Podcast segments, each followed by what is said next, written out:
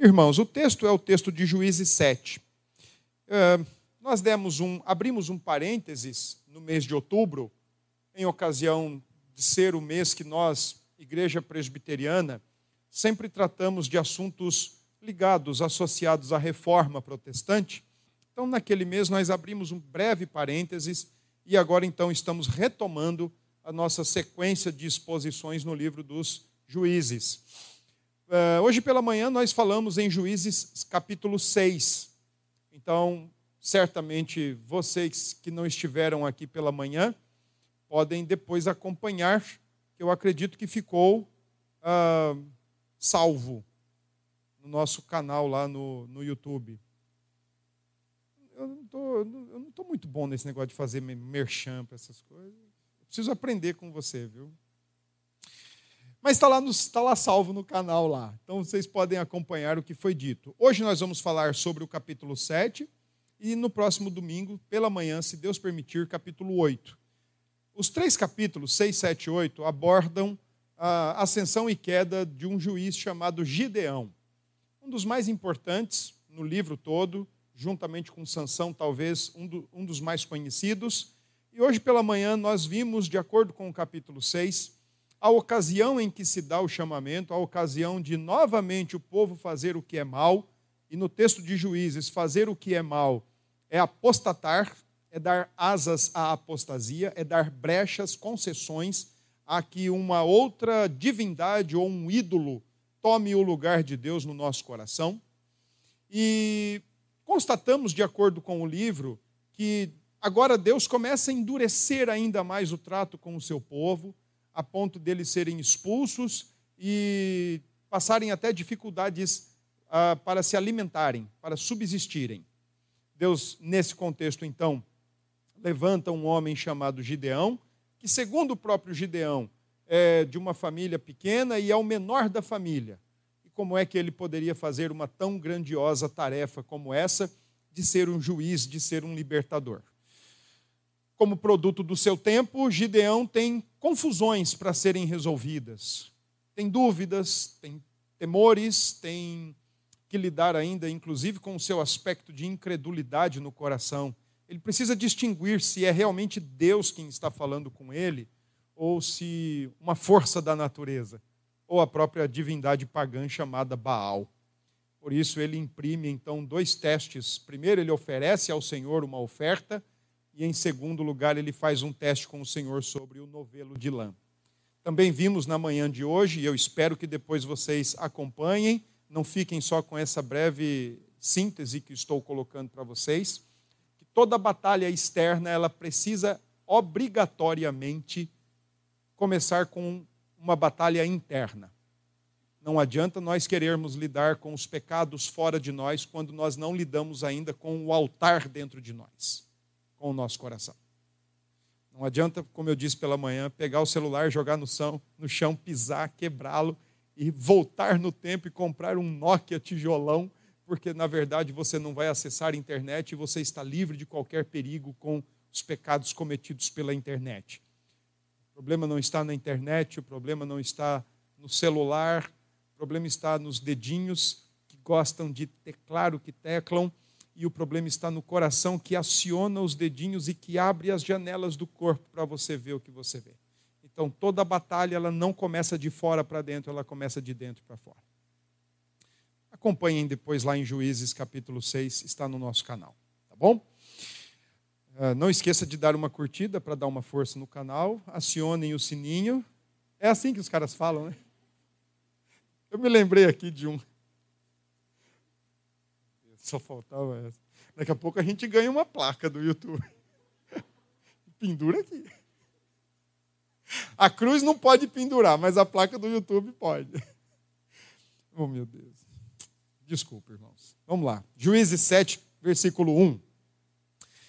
Então, Jerubaal, que é Gideão, se levantou de madrugada, e todo o povo que com ele estava, e se acamparam junto à fonte de Arode, de maneira que o arraial dos midianitas lhe ficava para o norte, no vale, defronte do outeiro de Moré. Tudo isso se passa na região norte do império do, do território de Canaã. Tudo isso se passa na região extremo norte, da onde o povo de Deus está estabelecido na, na terra de Canaã. A terra que produzia, produziria leite e mel em consequência à obediência do povo de Deus, em consequência à, prática dos mandamentos, em consequência ao temor de Deus. No entanto, agora a terra não está produzindo leite e mel, pelo contrário, a terra não está produzindo absolutamente nada, porque os midianitas, um povo estrangeiro, um povo que já tinha suas querelas anteriores com Moisés e contra o próprio povo de Deus, agora está sendo levantado por Deus para punir o povo de Deus, porque o povo voltou a fazer o que era mal. Ah, diz a Bíblia que o, a opressão midianita foi muito pior do que as anteriores, porque eles, como uma grande nuvem de gafanhotos, ah, destruía plantações.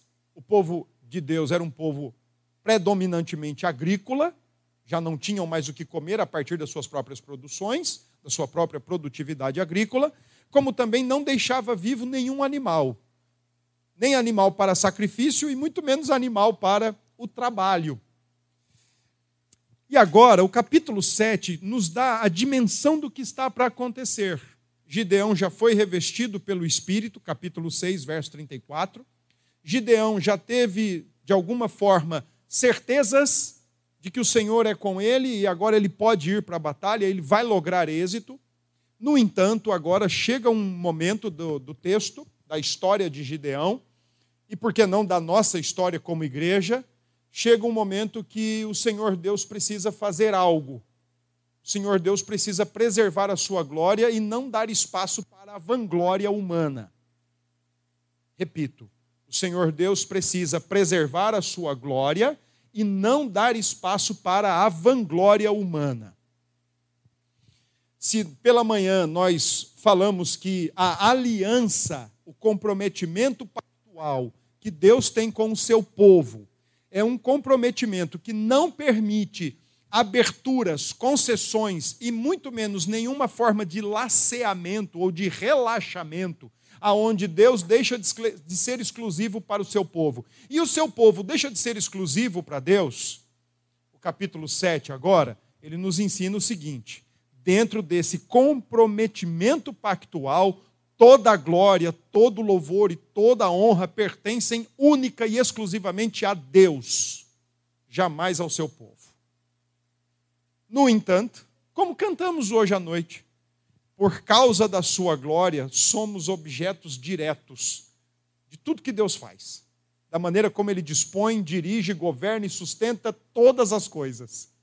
E isso para nós já é motivo de muito conforto para o nosso coração ainda que estejamos em situações e momentos meio que é, confusos à nossa vista e confusos ao nosso coração, a gente pode ainda continuar acreditando que, de alguma forma, aquilo ali, dentro em breve, servirá para a glória de Deus e certamente nos trará muito benefício. Versículo 2: Disse o Senhor a Gideão: O Senhor preserva a sua glória e não dá espaço para vanglória humana. Versículo 2: Disse o Senhor a Gideão: É demais o povo que está contigo. Alguns comentaristas entendem que essa grande multidão de pessoas que está com Gideão ainda está com ele por conta do seu temor, por conta do seu receio em não conseguir de fato cumprir com aquilo que estava proposto libertar o povo. Então Gideão reúne um exército de 32 mil soldados e é exatamente isso que Deus está dizendo: olha, é muita gente com você, é muito soldado, se bem que Israel ainda não sabia muito manejar uma espada, era um povo agrícola, era um povo da agricultura. Portanto, o Senhor está dizendo, finalzinho do versículo 3: Então voltaram do povo 22 mil, e 10 mil ficaram com Gideão. Até o versículo 8, o Senhor dialoga com Gideão no intuito de reduzir o seu exército, de reduzir todos os homens que vão com ele para a batalha. Por que é que Deus quer que Gideão vá com o mínimo de soldados para uma batalha contra um exército gigantesco, que, de acordo com o capítulo 6, era formado por midianitas, amalequitas povos do Oriente. Era uma liga estrangeira, era uma liga internacional, portanto, um exército grandioso. Por que é que Deus quer isso? Por que é que Deus diz para Gideão: é muita gente com você, Gideão? Vamos fazer um teste. Ainda é muita gente com você, Gideão. Vamos reduzir ainda mais esse número. As explicações estão no versículo 2 e 3. É demais o povo que está contigo para eu entregar os midianitas nas suas mãos. Israel poderia se gloriar contra mim, dizendo: A minha própria mão me livrou. O Senhor não abre espaço no seu comprometimento pactual com a sua igreja para a vanglória dia que o nosso coração começa a se sentir participativo, operoso e até mesmo, de alguma forma, determinante para a nossa salvação, para o nosso dia a dia, para a nossa profissão, para a nossa vida acadêmica, para a nossa vida pessoal, individual, quando Ele quer colocar a cabecinha de fora começar a raciocinar da seguinte forma: da seguinte forma, eu sou bom, sou capaz, minha força me trouxe até aqui, minha capacidade me trouxe até aqui, meu trabalho, meu esforço, minha dedicação me fizeram subir aonde subi, ou me permitiram galgar o que galguei. Cuidado. Cuidado com isso. Ser responsável, ser dedicado, ser esmerado em tudo o que faz, é nossa obrigação. E nós crentes, pesa muito mais ainda nos nossos ombros a obrigação de um bom testemunho, como profissional, como estudioso, como estudante, como dona de casa, como pai, como mãe, como filhos. Pesa muito mais nos nossos ombros, porque nós damos um testemunho da graça e da glória de Deus. Mas não deveria jamais servir para nos apoiarmos em nós mesmos. Eu conquistei, eu fiz, eu alcancei, eu fiz por onde, eu cheguei aonde eu queria. Ora, quem somos nós sem Deus? O princípio da nossa teologia é que tudo é dele, por ele e para ele. O que passar disso é estranho. O que passar disso é humanista demais passar disso é esse discurso abestalhado do nosso tempo e fadado ao fracasso do empoderamento, da autossuficiência. Olha, nós dependemos de Deus para a nossa próxima batida cardíaca. Nós dependemos de Deus para a próxima volta que o sangue fará em todo o nosso organismo. Nós dependemos de Deus para o próximo inflar e esvaziar dos nossos pulmões. Realmente acreditamos que somos alguma coisa? Então o Senhor é muito claro, ele diz: Olha, eu vou reduzir o teu exército porque na minha relação com o meu povo não há espaço para vanglória. Eu cuido do meu povo, eu faço pelo meu povo, eu sou pelo meu povo. Versículo 3: Apregou-a, pois, aos ouvidos do povo, dizendo: quem for tímido e medroso, volte e retire-se da região montanhosa de Gileade. Com esse primeiro teste, 22 mil deram no pé. Talvez, se não tivesse acontecido isso, não admitiriam o medo. E que bom que foi assim, porque se tem uma coisa que contagia é medo. Não preciso lembrá-los da nossa história recente de março para cá que o medo fez com a nossa nação. O que o medo fez com as pessoas. E ainda faz. Medo é um negócio esquisito demais. Eu já ouvi dizer que medo é ter fé no diabo. De alguma forma eu concordo com isso. De alguma forma eu concordo com isso. Mas medo é algo que contamina. Vocês imaginem, por exemplo, 22 mil soldados amedrontados numa batalha, quando eles vissem a primeira espada decepando a cabeça de outro soldado, bastasse, bastaria um sair correndo do campo de batalha para os outros 21.999 correrem atrás. O primeiro teste está aqui. O Senhor reduz o seu exército, reduz o exército do, do fraco, valente Gideão, ao colocar para casa 22 mil amedrontados que estavam até então calados, mas que agora resolveram se pronunciar diante do pedido de Gideão. Dos versos 4 a 8, nós temos uma curiosa maneira do Senhor Deus continuar a redução do exército para garantir que o que está para acontecer traga glória ao seu nome, mas jamais vanglória ao nome do seu povo ou vanglória para qualquer homem. Ele vai mais uma vez reduzir o povo que está com Gideão. Só que agora ele usa uma estratégia diferente. Ele diz para Gideão pegar todos aqueles que restaram com ele, 10 mil homens, de acordo com o verso 3, e pede para que eles desçam às águas que estão próximos, que estão próximas a ele. E assim Gideão faz, de acordo com o versículo 5, fez Gideão descer os homens às águas. E aí vem o teste. Então o Senhor lhe disse: Todo o que lamber a água com a língua, como faz o cão, esse porás à parte, como também todo aquele que se baixar de joelhos a beber. Foi o número dos que lamberam, levando a mão à boca, trezentos homens. E todo o restante do povo se abaixou de joelhos a beber a água. Então disse o Senhor a Gideão: Com estes trezentos homens que lamberam a água, eu vos livrarei e entregarei os midianitas nas tuas mãos, pelo que a outra gente toda que se retire, cada um para o seu lugar. Dos dez mil, trezentos restaram. Nove mil e setecentos foram dispensados, porque de acordo com o teste, eles simplesmente abaixaram-se com os joelhos à beira, beira rio, colocaram as mãos também em terra e tomavam a água diretamente da água. Outros 300, e tão somente 300, se abaixaram perto do rio e traziam água à própria boca e tomavam. Qual a explicação para esse teste? Não sei. A Escritura não nos diz. O que passar disso é especulação.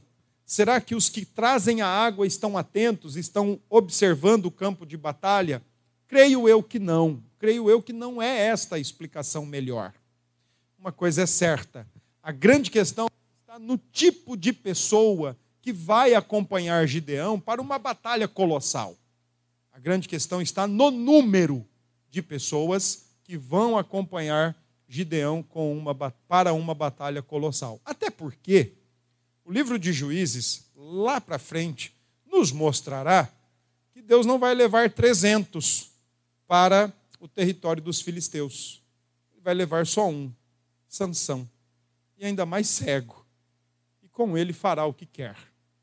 Então, o grande problema aqui, a grande questão não está na condição ou na qualificação dos homens que beberam água de acordo com o teste, mas está na redução minimamente do exército para mostrar para Gideão, para o exército e para todo o povo de Deus que a glória da batalha e da vitória do nome de Deus e nunca jamais pela força do povo nunca jamais pelo emprego das suas habilidades, das suas qualificações, da sua maneira de manejar uma espada, um escudo ou o que quer que seja.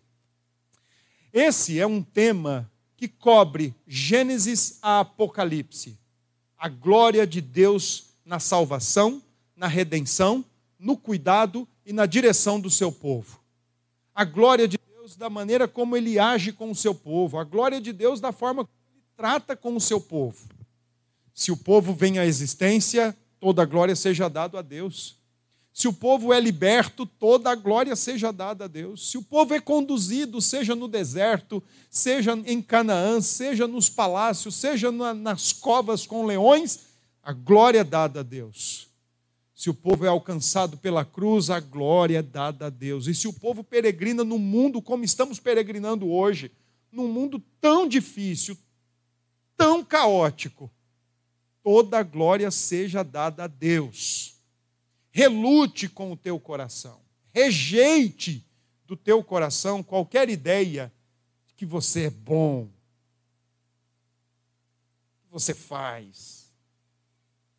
Submeta tudo o que você é e tudo o que Deus permitiu te alcançar, coloca lá nos pés da cruz e assuma a postura teológica de João Batista, que ele cresça e que eu diminua.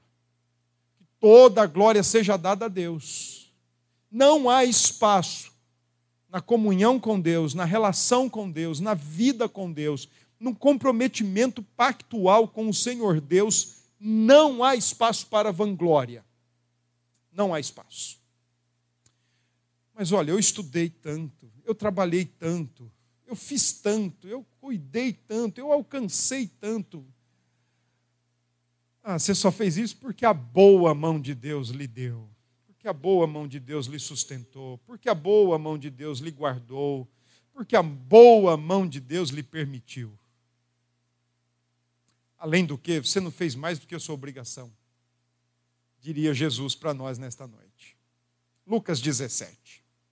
Interessante quando Jesus diz isso, ele fala exatamente num contexto de perdão. Se o teu irmão que pecar contra você sete vezes no dia vier e te pedir perdão sete vezes no dia, perdoa todas.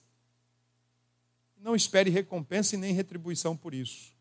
E ele usa uma pequena parábola dizendo assim: será que o escravo dentro de uma casa, que fez tudo o que o seu senhor mandou e desejou, deixou tudo pronto, seu almoço, a sobremesa, tudo direitinho, e aí ele chega para o patrão que está chegando em casa e diz: Olha, já está tudo pronto, tudo, tudo entregue da melhor maneira como o senhor me pediu. Será que esse escravo é digno de alguma recompensa ou de alguma retribuição maior? De forma nenhuma. Servo inútil. Não fez mais do que lhe foi mandado não fez mais do que lhe foi exigido. Não há espaço para vanglória, irmãos. Não há espaço para vanglória.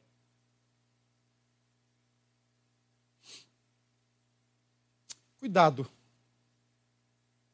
Provérbios nos diz que a soberba precede a ruína. Tiago nos ensina como já dito nesta noite, já lido nesta noite, que aos soberbos Deus resiste. Deus se opõe. Eu gosto demais desse texto. Porque esse texto, sempre que o meu coração quer colocar a carinha de fora, eu, eu trago esse texto à minha memória. Deus resiste os soberbos. E vocês que estão aqui hoje são mais ligados no UFC, né, no MMA, você gosta de acompanhar aquele evento, desde as pesagens dos lutadores até a famosa encarada prévia à luta. Imagine Deus te encarando.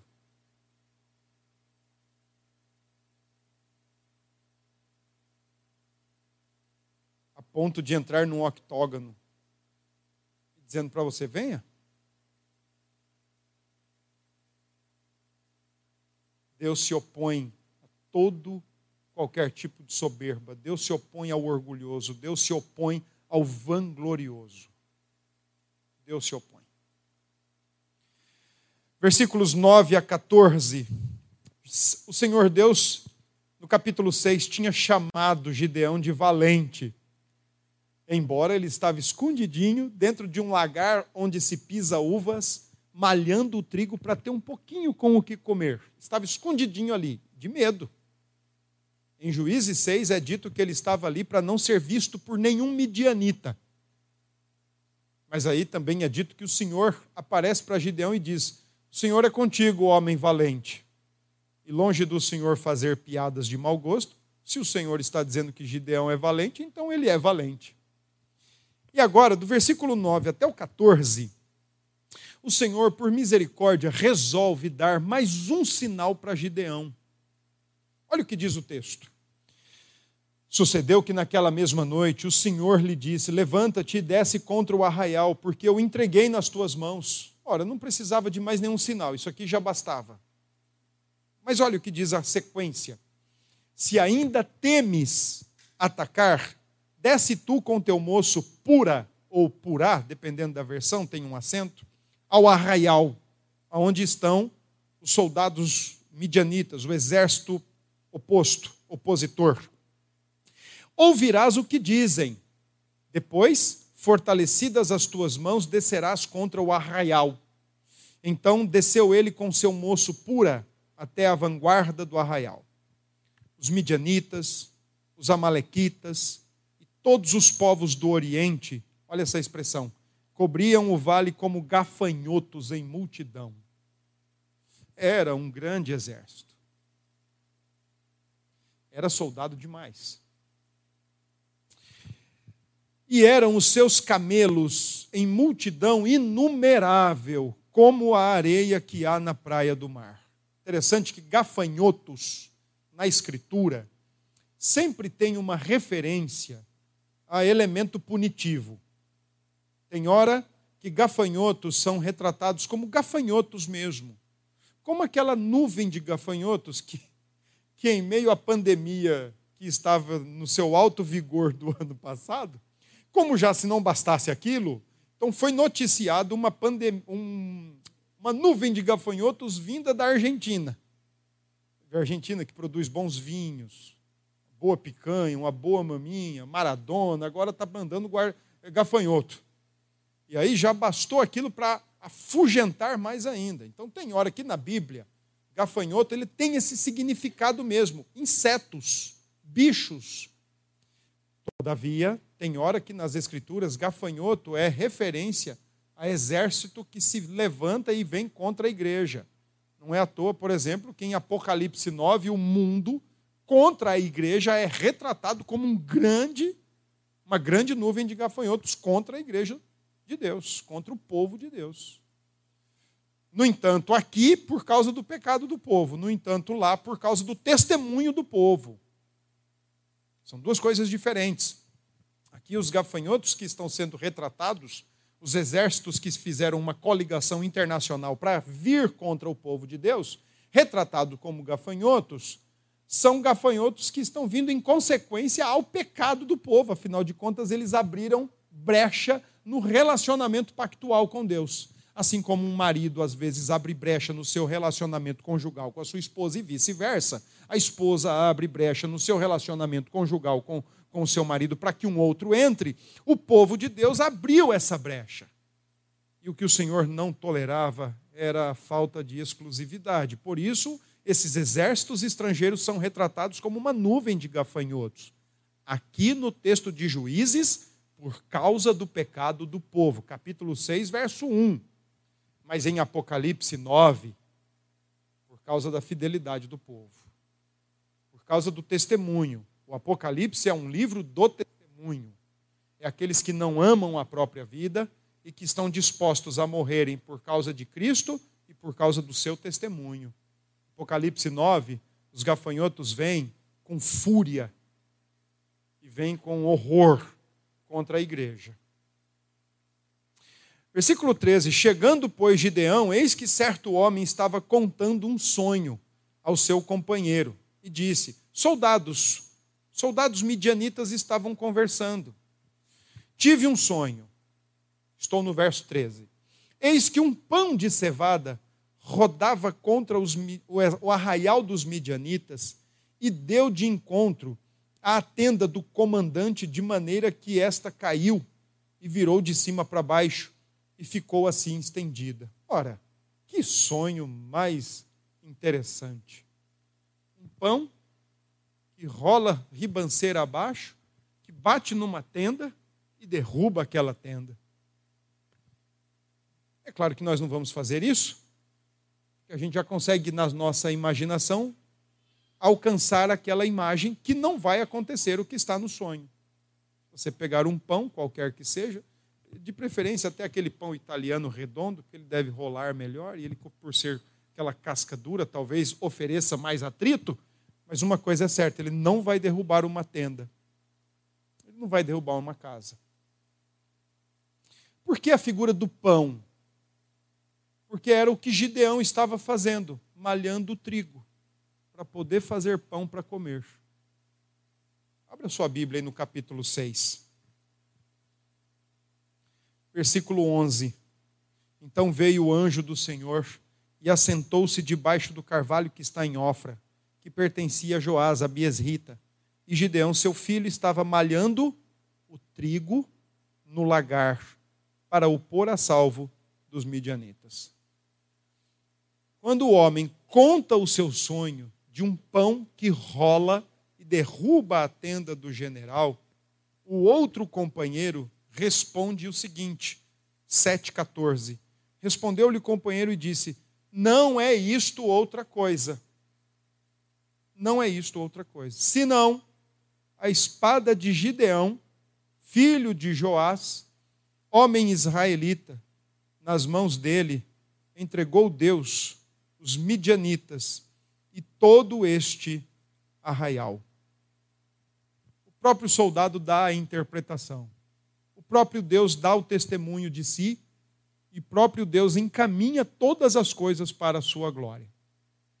Dos versos 15 em diante, nós então vamos observar a estratégia, o ataque e a vitória final. No entanto, deixe-me parar um pouco aqui com você e pensar dos versos 9 a 14, quando o Senhor Deus faz questão de dar mais um sinal, de dar mais uma confirmação ao coração do valente barra temente Gideão sobre a sua batalha. O Senhor Deus faz questão de dar este sinal para Gideão, para dizer para aquele homem a seguinte mensagem: só vai, Gideão. Pode ir. eu estou com você. Não precisa temer. Mais uma vez, Gideão, você está ciente e convicto de que eu estou com você. O testemunho agora, Gideão, vem dos de fora. Porque até então, Deus tinha tratado dentro com Gideão, dentro do povo, dentro de Gideão. Mas agora o testemunho está vindo de fora, está vindo dos próprios inimigos, do próprio exército opositor. O próprio exército opositor já está reconhecendo que Gideão vai lograr êxito, vai ter sucesso em sua investida com a liga estrangeira contra Israel. Com 300 soldados. Com 300 soldados. Se fizermos uma estatística ao redor do mundo, eu sei que isso é impossível de fazermos. Mas se nós pudéssemos fazer uma estatística ao redor do mundo, uma, uma estatística séria, né? uma estatística bastante honesta, talvez nós chegaríamos a uma percepção que nós já temos uma vaga ideia, uma vaga noção. A igreja de Jesus Cristo neste mundo, em relação à quantidade total de habitantes da população mundial, a igreja tem um número ínfimo. Quando eu falo de uma estatística honesta e séria, eu estou excluindo uma série de placas por aí que eu acho que tem que ser excluída mesmo. Não pode ser como faz o censo do IBGE, que coloca tudo num mesmo saco. Coloca tudo junto ali. Que chega a estratosféricos 40 milhões no Brasil.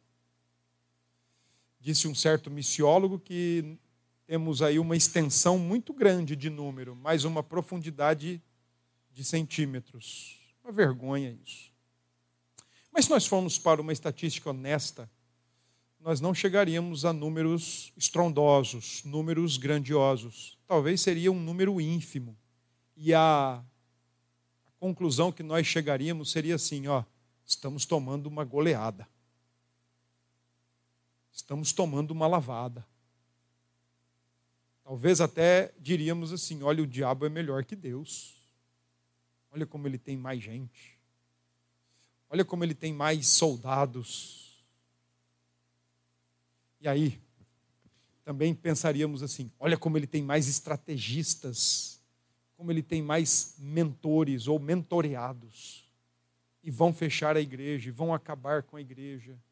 E, e a gente não para para perceber algo que é da nossa tradição, da tradição da teologia reformada, a compreensão, a leitura que a gente deveria ter de que Deus nunca deixa o mundo sem a sua igreja, por mais que ela esteja perdendo de goleada, Deus nunca deixa o mundo sem o testemunho e a presença da sua igreja. E quando a perseguição aferrenha-se num lugar, Deus leva a sua igreja para outro lugar, não deixa aquele lugar sem, mas ele movimenta o bloco e leva a igreja para outro lugar. Se você ler, por exemplo, o livro de Atos dos Apóstolos, até o capítulo 8 de Atos, você vê a igreja em Jerusalém. Mas no capítulo 1, Deus diz que aquela igreja tinha que chegar aos confins da terra. Como ela vai chegar é outra história. Ela sai de Jerusalém quando a perseguição se aferrinha, Estevão é morto e agora a igreja, ó, começa a mudar, começa a migrar para outras regiões. Até que Paulo, por volta de 60, 62 depois de Cristo, exatamente próximo dos confins da terra, que naquela época era a Espanha. Se você saltar na história, a própria reforma protestante nos dá esse esse viés de leitura. Quando a reforma eclode no século XVI, e os reformados, os protestantes começam a ser perseguidos, eles vão se espalhando. Conforme eles vão se espalhando, eles vão também se exilando. E conforme eles vão se exilando, eles vão ganhando musculatura teológica e bíblica para quando voltar para suas regiões, para suas nações antigas de naturalidade, agora eles implementem a fé reformada. Quando não, atravessam o Atlântico. Não é à toa, por exemplo, a colonização da Nova Inglaterra por puritanos e reformados perseguidos no velho continente europeu. Não é à toa a presença de calvinistas franceses 55 anos depois do descobrimento do Brasil, aqui no Brasil, trazendo a fé reformada, enviados por João Calvino porque lá o couro estava comendo. Não é à toa as perseguições no lado oriental do mundo contra a igreja e, para nossa surpresa, aonde a igreja mais cresce. E quando ela se aferrenha, a igreja vai migrando de blocos ao redor do mundo, porque Deus não deixa o mundo sem o testemunho e a presença da sua noiva, a boca de Deus consciência do Estado, não a aliança, mas a consciência do Estado, como também não importa o número. Porque quem disse que a igreja não vai morrer e não vai sucumbir foi o próprio Criador da igreja, Jesus Cristo. Ele disse: Olha, nem as portas do inferno prevalecerão contra a minha igreja aparentemente, estamos tomando uma goleada. E quando a gente olha e compara os exércitos, parece uma nuvem de gafanhotos. Nós só estamos com 300. Mas maior é aquele que está em nós, disse o apóstolo João, do que aquele que está no mundo.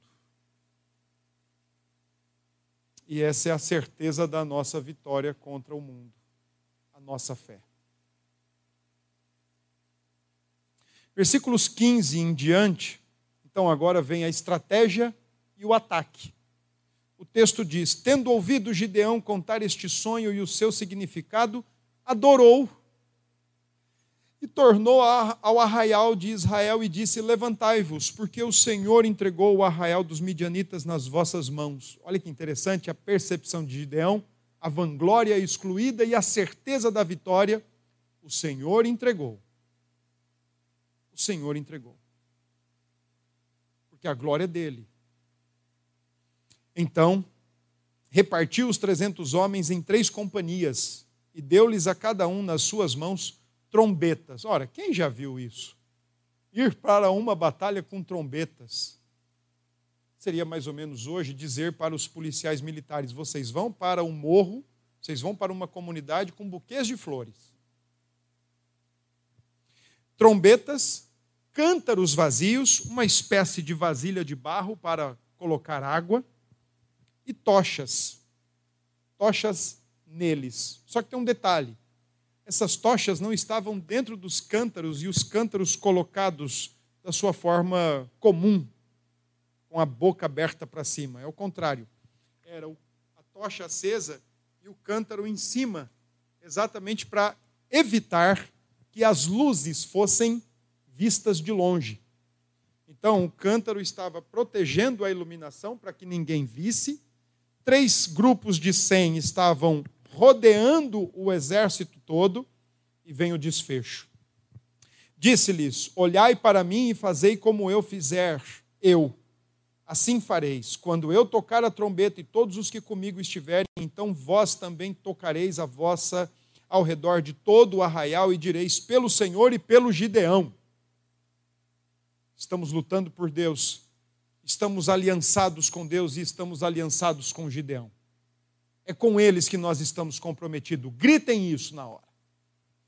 Chegou, pois, Gideão e os cem homens que com ele iam às, media, às imediações do arraial, ao princípio da vigília média, isso à noite, provavelmente por volta de meia-noite, uma hora da manhã, havendo-se pouco tempo antes trocado as guardas, e tocaram as trombetas, e quebraram, quebraram os cântaros que traziam nas mãos Assim tocaram as três companhias as trombetas e despedaçaram os cântaros e seguravam na mão esquerda as tochas e na mão direita as trombetas que tocavam e exclamaram: Espada pelo Senhor e por Gideão. O que está acontecendo aqui? A estratégia é tão simples, mas tão eficaz, porque 300 homens vão matar de medo. O texto diz que o povo de Deus, nenhum deles precisou usar espada, até mesmo porque não tinham. Só tinham trombetas e tochas acesas com um cântaro protegendo a chama. O que o Senhor está imprimindo aqui é exatamente o seguinte: já corria entre o exército a interpretação do sonho. Gideão está vindo, estamos perdidos. O medo já tinha contagiado o exército midianita e os demais exércitos com eles. Agora, 300 homens estrategicamente separados em grupos de 100, com chamas nas mãos. De repente, eles quebram o cântaro, a chama aparece, aquilo aos olhos de quem está com medo. Rapaz, não é 300 que tem ali, tem uns 3 milhões. Aí entra em entra em ação o exagero. Ó, tivemos uma batalha agora contra o povo de Deus. Tinha quantos? a, no mínimo, por baixo, uns 3, uns 3 milhões. Por baixo, quando na verdade tinham 300. O medo, o pavor tomou conta do exército dos opressores. E olha o que diz o verso 21. Permaneceu cada um no seu lugar ao redor do arraial, povo de Deus, o, o exército de 300 homens de Gideão, que todo deitou a correr e a gritar e fugir. Ao soar das trezentas trombetas, o Senhor tornou a espada de um contra o outro. Isto em todo o arraial, que fugiu rumo Zererá até Bet-Sita, até o limite de Abel-Meolá, acima de Tabate. Os homens do povo de Deus, os homens do exército de Gideão, não precisaram usar nenhuma faca de cozinha.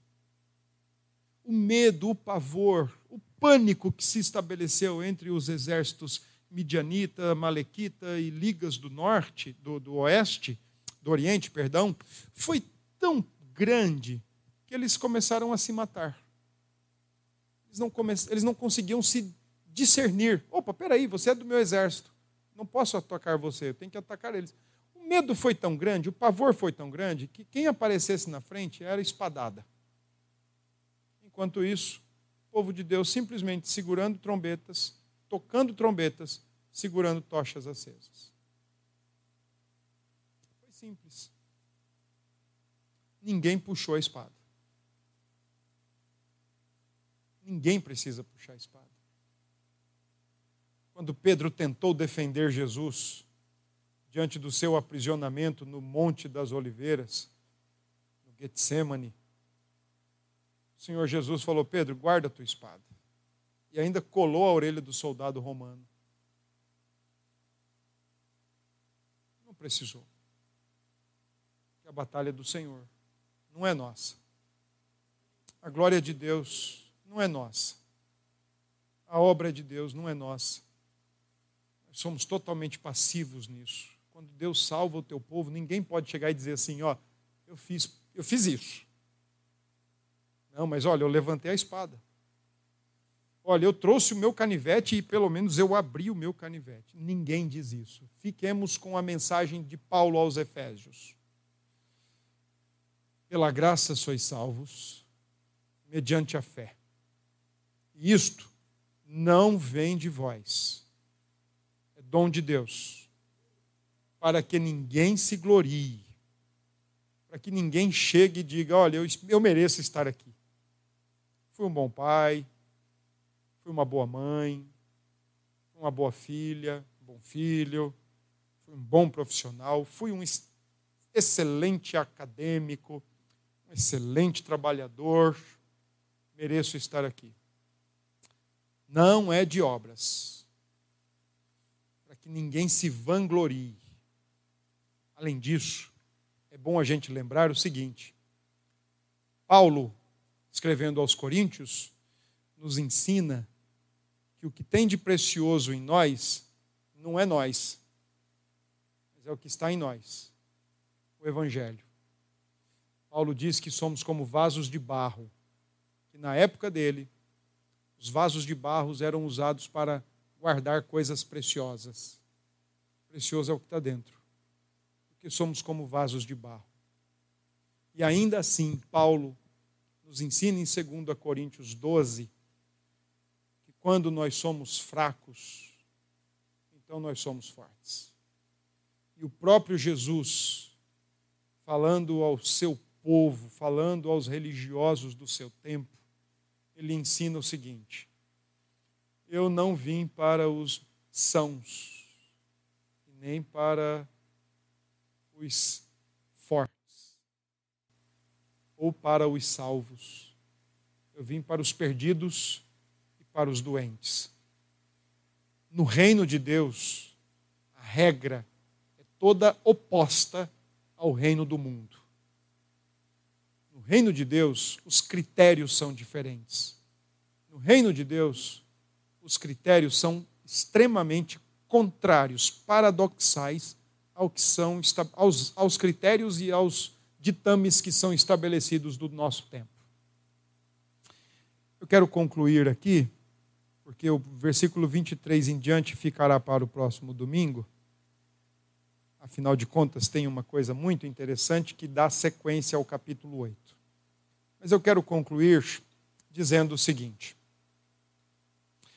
Gideão foi para uma batalha contra um exército numeroso, grandioso, aliás, inumerável, incontável, incapaz de ser contado. Ele foi somente com 300. E o Senhor, que tudo faz, que como um grande jogador de xadrez move as peças do jeito que ele quer, para sua glória, concedeu vitória para Gideão. Com 300 soldados, que não precisaram puxar da espada, nem do escudo, nem de qualquer outro tipo de arma. Por que não pensar em Jesus Cristo? O mais valente. Na época de Jesus, quando ele estava em uma casa foi-lhe pedido que expulsasse demônios. Os escribas disseram assim: Você está fazendo isso porque você é o maioral do Beuzebu. Estavam chamando Jesus de um demônio, maioral deles, inclusive.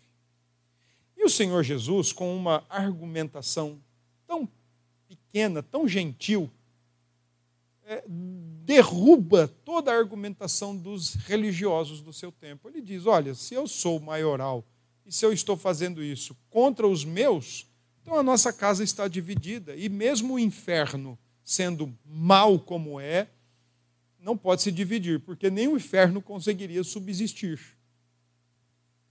E a outra argumentação é: ninguém pode entrar na casa do valente, amarrá-lo e saquear-lhe os bens. Por que, que Jesus usa essa expressão? Porque na literatura rabínica anterior à vinda de Jesus, existia uma compreensão entre os judeus, disseminada pelos rabinos, que o mais valente estava por vir. O mais valente estava por vir. Por isso que Jesus faz essa afirmação. Ninguém entra na casa do valente, a não ser que seja o mais valente a não ser que seja o campeão de Deus. Aquele que vem para vencer a morte, o inferno e a ira de Deus. Sozinho. Sem família, sem apóstolos, inclusive já pré-anunciado: todos vocês vão me abandonar. Todos vocês vão se escandalizar em mim nesta noite. Todos vocês, ó, vão dar no pé. Pedro. Pedro, né?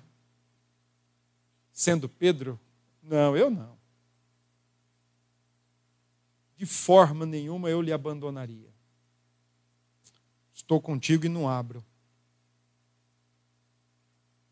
Vou com o Senhor até a morte. Se necessário for, eu vou até a morte. Bastou o Senhor Jesus ser manietado. Bastou o Senhor Jesus ser preso para Pedro, ó, saída pela direita. Por três vezes ele negou Jesus. Poucos minutos, poucas horas antes, tinha dito aquilo: nunca lhe abandonarei.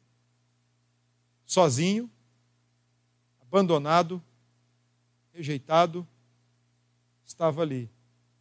Aquele que para um grego é um herói que morre, não cabe na ideia ou aquele que para um judeu é um escândalo dizer que é Messias. Ora, Messias vem para quebrar tudo e estabelecer o seu reino político, geopolítico e pronto, acabou. Mas para aquele que crê, poder e sabedoria de Deus para a nossa salvação. Deus encarnado, sozinho, venceu os piores inimigos que eu e você jamais teríamos condições de vencer. Para a sua glória para o nosso bem, não para nossa vanglória. Que Deus nos abençoe.